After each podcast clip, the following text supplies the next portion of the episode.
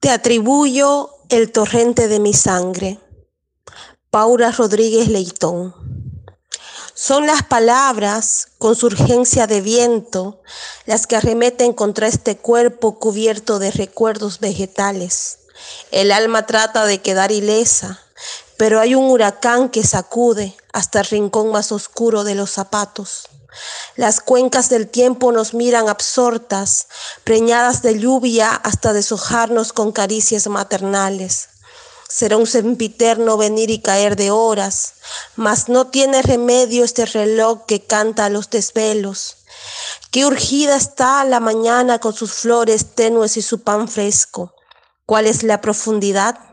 Nuestra piel envejecida nuestros papeles perdidos y desordenados, nuestro accidentado recorrido por el día, las puertas que cruzas son como bocas ajenas a tu propio cuerpo.